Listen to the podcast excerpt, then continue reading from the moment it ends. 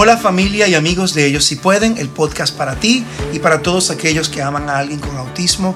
Este que les habla es Charlie Hernández. Y esta es Nani Hernández. Y el día de hoy vamos a estar hablando un tema tan uh, bonito, si vamos a ponerlo así, ríete conmigo. Se llama Recogiendo nuestros pedazos sí. y determinados a caminar. Sí, amén. Y para los de ustedes que eh, tuvieron la oportunidad de escucharnos en el episodio número uno, uh, ahí hablamos un poquito con más detalles sobre nuestra familia, sobre um, cómo nos conocimos, nuestra, nuestras primeras ideas de lo que era autismo, cómo nos vamos confrontando con la realidad um, de ver a uno de nuestros hijos um, teniendo dificultades neurológicas, hablamos de nuestra hija mayor. Eh, les recomiendo que si usted no ha, um, ha, escuchado ese primer episodio, que se suscriba primeramente al, al canal de nosotros, ¿Sí? a nuestro podcast, y vaya y escuche el primer episodio porque sé que le va a dar mucho más sentido a lo que va a escuchar el día de hoy. Uh -huh. uh, no que no le vaya a bendecir lo que vamos a hablar hoy, pero realmente creo que le va a sacar mucho más provecho. Pero en este episodio vamos a continuar la historia que comenzamos en el primero, En torno a nuestros hijos. Ya como ustedes lo hemos mencionado anteriormente, tenemos cuatro hijos, tres de ellos tienen el diagnóstico de autismo y eh, vamos a estar uh, compartiendo la historia de nuestra tercera hija que se llama Laura. Eh, Laura es una niña sumamente especial. Ella vino en un momento de nuestra vida donde ya teníamos la experiencia de tener una hija uh, durante cinco años que era uh, una niña uh, saludable, inteligente, una niña modelo en muchas áreas de, la, de nuestras expectativas. Entonces llega Josué con muchos desafíos cinco años más tarde. Entonces, Annelise es cinco años mayor que Josué. Entonces... Eh, más cuando, o menos como a los dos años que Josué tenía, o sí. tres, no, dos años. Sí. Eh, empezamos a notar eh, ese tipo de... Yo creo que antes de año y medio ya él tenía... Sí. Su, su, él no agarraba las cosas como las debía agarrar. Sí, tú tienes Se razón. les caían mucho las cosas. Pero entonces como a los tres o cuatro, tres años es que él entra en Head Start, que eso fue lo que hablamos anteriormente. Y que fue una maestra que nos dio las primeras sí, noticias. Exactamente. De que deberíamos evaluarlo.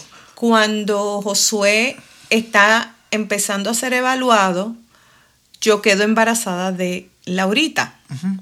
Porque hay mucha gente que me pregunta, oye, pero si tuviste tres hijos con autismo, ¿cómo es?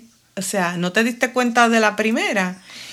Y la primera, primeramente, no tenía ninguna. Absolutamente. Nada de rasgos, ¿no? Pero, pero. Josué llegó y no, no, no, descubrimos nada sino hasta casi los dos años y ya para y cuando descubrimos fue que nos dimos es cuenta que Laurita que estaba en camino. Estábamos embarazados de Laurita. Entonces, esa, ese reto de una, de una nueva niña obviamente nos trae la incertidumbre, vendrá con dificultades también. Uh, nosotros no lo esperábamos. Eh, creo que uh, cuando veíamos a Josué luchar tanto con su forma de caminar, pues fue algo que, que nos hizo ver que necesitaba ayuda. Uh, pero aunque lo consultábamos con los doctores, ellos decían, no, es que los niños tardan más en, en caminar que las niñas, comparándolo con su hermana, obviamente. Sí, que la niña que empezó a caminar antes del año uh -huh. uh, y Josué le, to le, tomó más. Entonces, eh, cuando nace Laura, Laura fue una niña brillante desde que nació, fue bien energética. Tenía un pito cuando lloraba, un, una frecuencia que los perros salían corriendo del vecindario. Y, y, y no sé si Uh, yo recuerdo que ella lloraba bastante, ella tenía un, un, un, llanto bastante estridente. Sí, pero Laurita mm, empezó a caminar a los 10 meses. Sí. Y ella hablaba. Ella tenía sus palabritas, Varias ella palabras. decía gaitita, Galletita. ella uh -huh. me, me, llamaba a mí. Wow, te wow. Me llamaba, sí. Decía uh -huh. papi, uh -huh. papi, mami. Exacto. Uh, entonces pedía cosas, señalaba cosas que quería. Yo uh -huh. me acuerdo que se sentaba y era bien energética, así se movía, daba golpes así en la mesita y quería algo y, y, y señalaba para lo que quería, uh, uh, pero trataba de hablar. Entonces, um, cuando le tocó su primera ronda de vacunas, -huh. que de hecho estaba leyendo y voy a poner ese artículo en, el, en la nota, en la nota del show, como eh, en, una de las organizaciones de autismo decía que eh, se han hecho investigaciones y se ha descubierto que las vacunas realmente no tienen efecto en los niños. Sin embargo, nuestra experiencia fue que siempre a la semana de haber recibido su vacuna era cuando se disparaban todos sus síntomas. Entonces, con esto estamos diciendo, no estamos diciendo con esto que estamos en contra de los descubrimientos del CDC, pero estamos hablando de nuestra experiencia. Y en nuestra experiencia lo que vimos fue una regresión siempre que venían eh, después las vacunas. Que hay infinidad de um, teorías de, conspiración y que, son, es una empresa billonaria haciéndose del dinero pues, de la gente, no sé. Pero lo que sí sé es que nuestra niña dejó de hablar. Nuestra niña se... Después de 13 vacunas. porque le pusieron la MMR y otras vacunas más. Yo las conté todas en, un papelito que siempre dan la tarjeta de vacunas cuando uno lo lleva. Y, ella le pusieron 13 vacunas. Pero no fue todas en el mismo día. A lo largo de meses, de varios meses. en, la misma semana le, pusieron 13. En la misma semana le pusieron 13 vacunas. Sí. Observamos que Laura perdió su vocabulario y decía disparates, hablaba muchas palabras que no tenían nada de sentido. Eran, en inglés le decimos gibberish. Gibberish, exactamente. Y ella dejó de hablar, dejó de comunicarse, em, su contacto visual cambió. Mm, ella me miraba, yo recuerdo que de, pequeña, inclusive en la cuna, cuando yo le iba a agarrar, me miraba, ya no me miraba, ya se tornaba así y yo tenía que agarrarla para que me mirara. Um, jugaba con objetos que, que, rodaban como unas tapitas de olla. Ella no jugaba, pues, fíjate, con juguetes propiamente con muñecas, nada de eso. Ella usaba otros objetos, se entretenía con ellos, pero no jugaba propiamente. Y esa es una característica eh, que uno observa en los niños, que no, no el, juego siempre es algo que socialmente lo conecta con, el exterior, ¿no? Y, ella en ese sentido no, jugaba apropiadamente. Comenzó a girar, a dar vueltas en, su propio, ¿verdad? En su propia loseta, como decimos. Daba vueltas y vueltas y no se mareaba, no se caía. Y por 20, 25 minutos, media hora. Eso fue algo que fue bien, preocupante. Esa niña no se marea.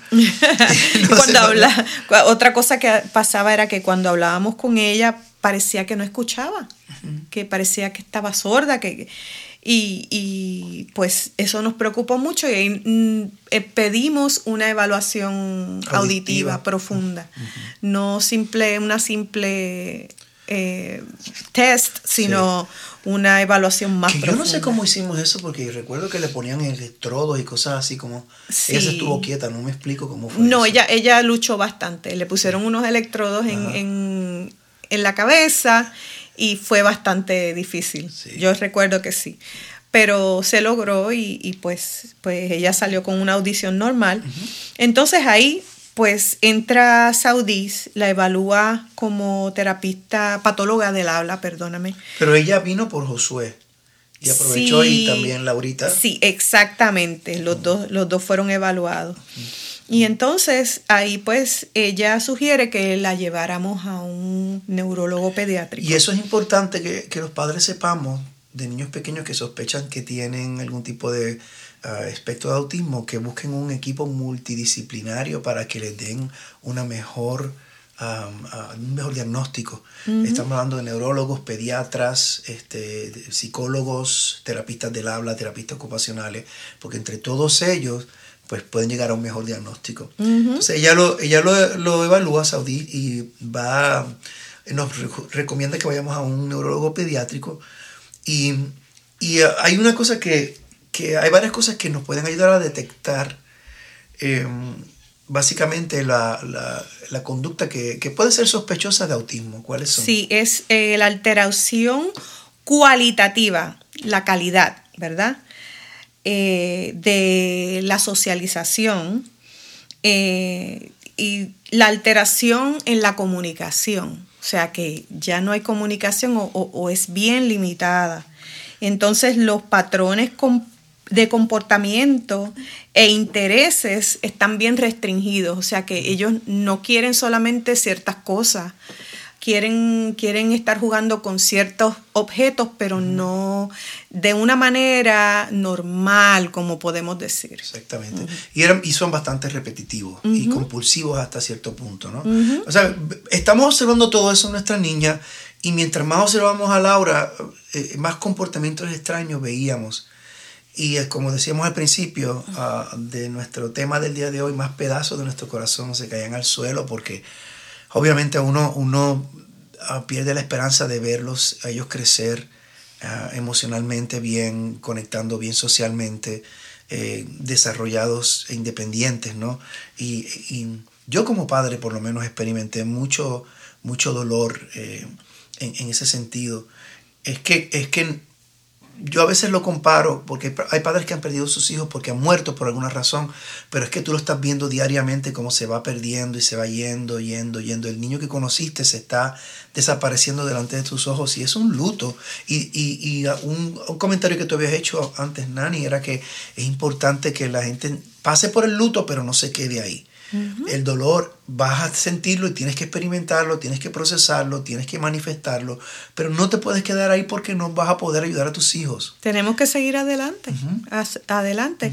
Otra cosa que quería compartir era las rabietas en público. Ay, Dios mío. ¿Tú te acuerdas cuando se tiraban al piso en el supermercado? Que eso miraba, todo el mundo los, nos miraba y los miraban a ellos y, era... Si fuéramos los peores padres del mundo, que no oh, teníamos control de nuestros hijos.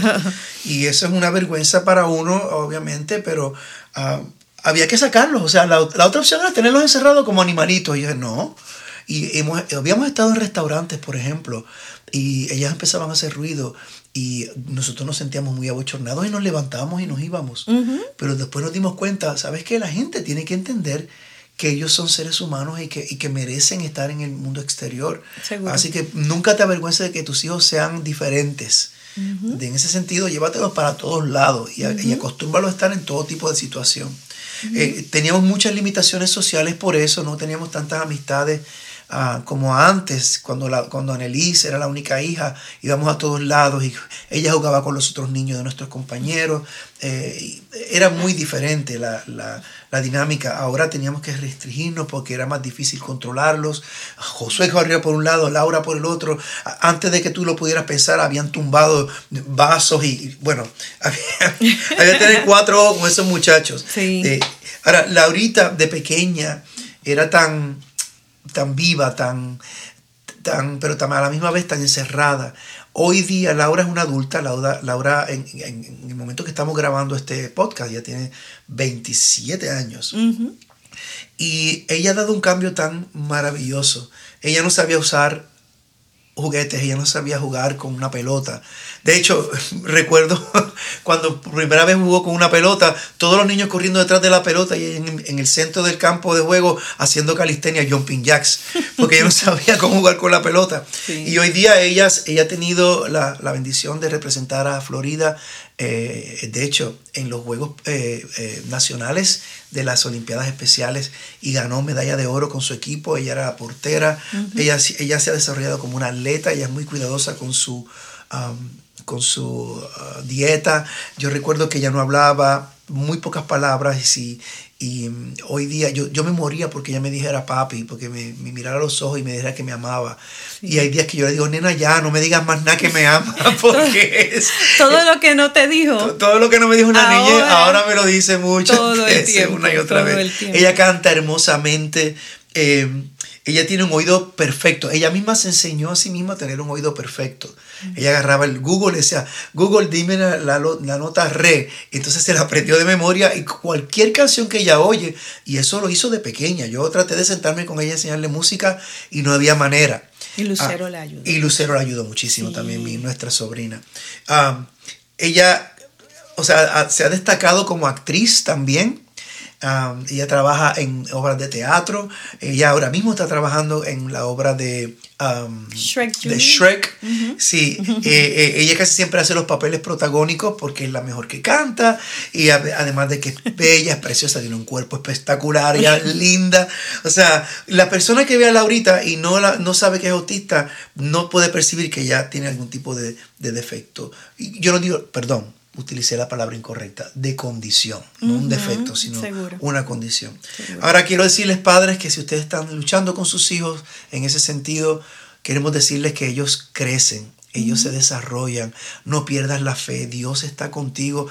Órale al Señor, pídele a Dios que te dé sabiduría de cómo hacerlo. no lo vas a hacer perfectamente, obviamente, pero Dios te va a dar la gracia de poder hacerlo.